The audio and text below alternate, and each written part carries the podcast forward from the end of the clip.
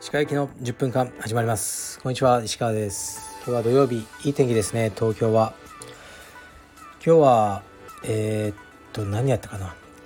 朝起きてトレーニングに行ってきました。あのエニタイムフィットネスに有酸素だけちょっとやってたんですけどね。ただセラがいましたね。前にも1回あったかな。どうやらセラもエニタイム会員のようです。でエニタイムもすごく多かったし今日道場にも、あの、行ったんですけどすごいたくさんの方いましたね。うん。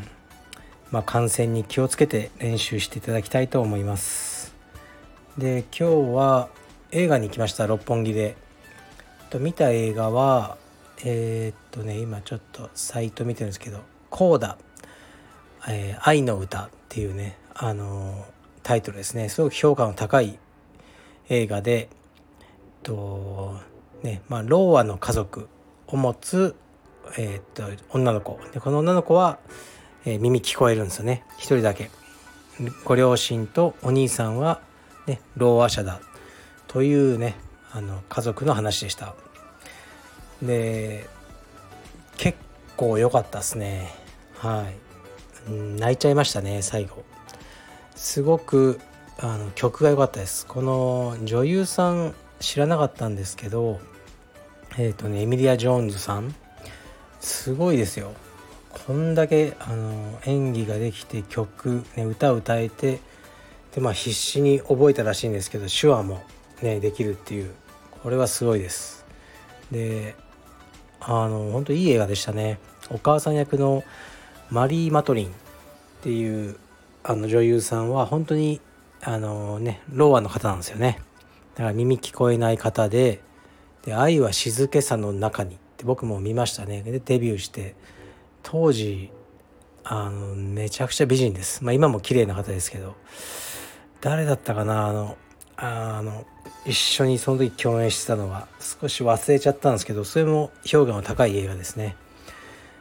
でそうジョニー・ミッチェルという女性歌手のえっ、ー、とね「Both Sides Now」っていう曲があるんですよねそれを最後に近いシーンでこの、ね、主人公の女の子が歌うんですけどいやーなんか凄まじいあのー、シーンだったなと思いますねうん素晴らしい映画でした。まあ、家族のこと家族とはっていうのをよくね、まあ、考えて、あのー、しまいましたね。はいいい映画でした。あのおすすめします。ではレターに参ります。お疲れ様です。石川先生。筋骨コーヒーというものをご存知でしょうか？腰痛に効き目があるかは分かりませんがコラーゲンたっぷりのコーヒーですコラーゲンたっぷりですので関節が柔軟になってくるみたいです味はあまり美味しくないかもしれませんがホットにすると飲みやすいですまもなく38歳になりますが私もつい2日前に購入し試しに飲んでいます。石川先生も気が向いたらどうぞ。これからも活躍期待してます。失礼します。はい。ありがとうございます。ググりました。筋骨コーヒー。なんとタンパク質が 18g 入ってあとそのコラーゲンペプチド 20g が配合されたコーヒーらしいです。うーん。なんかまずそうですねプロテインをコーヒーに入れちゃったら。コラーゲンはなんかね昔はあのどうせ、ね、胃に入ったら胃酸で消化されてアミノ酸になっちゃうからコラーゲンなんか取っても仕方ない関節には何の意味もないって言ってる人もいたんですけどどうやらコラーゲンペプチド状態だと肌とか関節に届くみたいですね。でまあ僕の腰痛はでもね、コラーゲン飲んでも治らないんじゃないかなと思いますね。はい、なんか街で見かけたら買ってみます。はい、ありがとうございます。次いきます。鹿さんこんにちは。配信をいつも楽しみにしている46歳リーマンです。ネットフリックスで良いなと思われたものがあればその都度、えー、放送で教えてもらえたらありがたいですちなみに私は石川さんがおっしゃっていたオクトパス、えー、オクトパスの神秘に感動しました。質問ではなくすみません。腰をご自愛ください。はい。ありがとうございます。そうっすね。これはですねなかなかあのいいドキュメンタリーでしたよね。タコ。一匹のタコをずっと撮り続けた男の話ですね。もうちょっと常軌を逸してるんじゃないかっていうぐらいその一匹のタコを追い続けてでタコも結構ね答えてくれるんですよね。タコってすごい頭いいらしくて なんか犬ぐらい頭いいって言ってる人いますけどそれが本当かどうか知りませんがあのー、最初はね距離取ってたのがだんだん近づいてきてでなんかね最後はこう絡み合うシーンもあるんですけどなんかねほんと性的なねあのつながりがこの男性でこのタコに生まれてしまったんじゃないかというぐらいあのタコとねその怪しく絡み合うシーンがあるんですよね。あれがこのあの何ですかドキュメンタリーをなんか特別なものにしてるなと思いましたね。はいあのネットフリックスにあるのでご興味ある方は是非どうぞ。次いきます。いつも楽しく拝聴しております。アラフィフのおじさんです。腰痛大変ですね。神経ブロック注射の話聞いていて痛さが伝わってきます。私も腰痛で手術の話も出ましたが施術せずになんとか地方で柔術もやっております。石川さんのようなアスリートの方はかなり体を酷使されてきていると存じますが筋肉の過度な緊張からの腰痛かもしれない。とおっしゃられていたのでひょっとしたら私が改善した方法はどうかと思いました。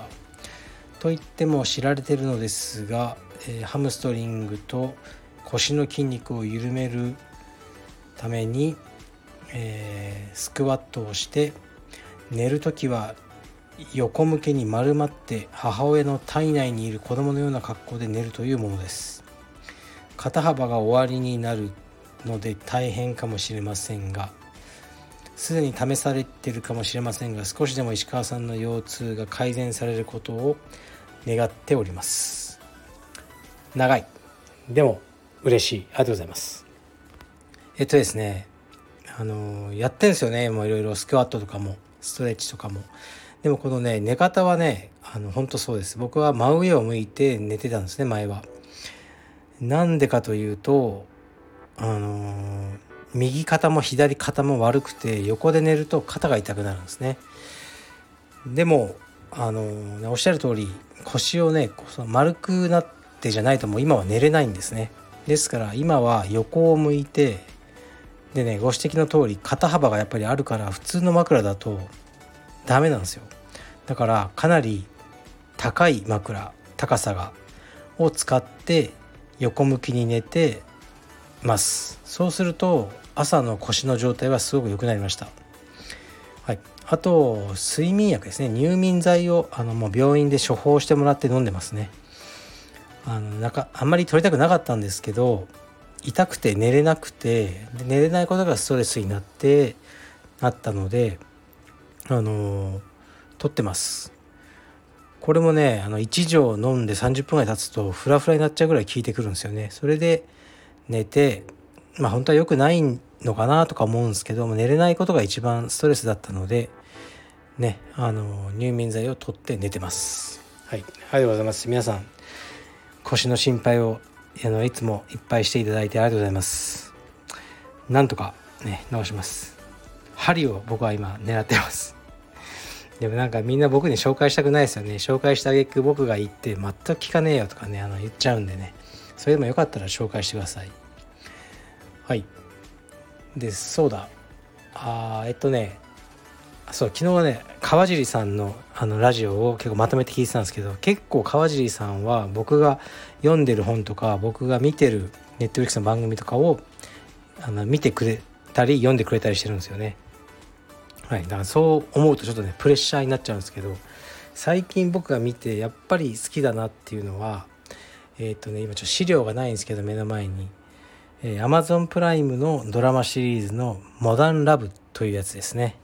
で、シーズン1はあの 2, 2年か3年ぐらい前にあってで見終わってすごく感銘を受けてで今シーズン2を見てるんですけどやはりいいです。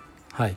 これはなんかニューヨーク・タイムズかなんかの一般の方から寄せられたコラムなのかなそういうなんかそれを膨らませてドラマにしてるんですねまさに現代のあのー、ねラブ愛についてのドラマなんですけどシーズン1はたまにあのー、ね有名な女優さんとかも出てましたけどあまり僕が見たことがない方が多かったのであのー、まあすごくねリアルなあのいいドラマだなと思いましたね。まあ現代のね愛というといろいろねあるじゃないですかあの LGBT のこととかいろいろもうね昔とは違う愛の形がいろいろあって、ね、それをえー、っとね一回多分30分か40分ぐらいなのかな短めのエピソードで1話完結していくんですよね。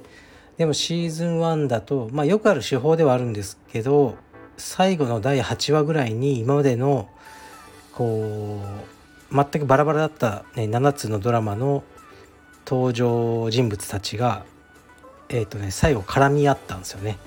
ちょっと。そこであのすごく良かったですね。シーズン1は。シーズン2もそういう風な構成されてるのかどうかはちょっと分かりませんけど今シーズン2の1と2を見たんですけどエピソード。すごく良かったです。はい僕はこういうのが好きなんです。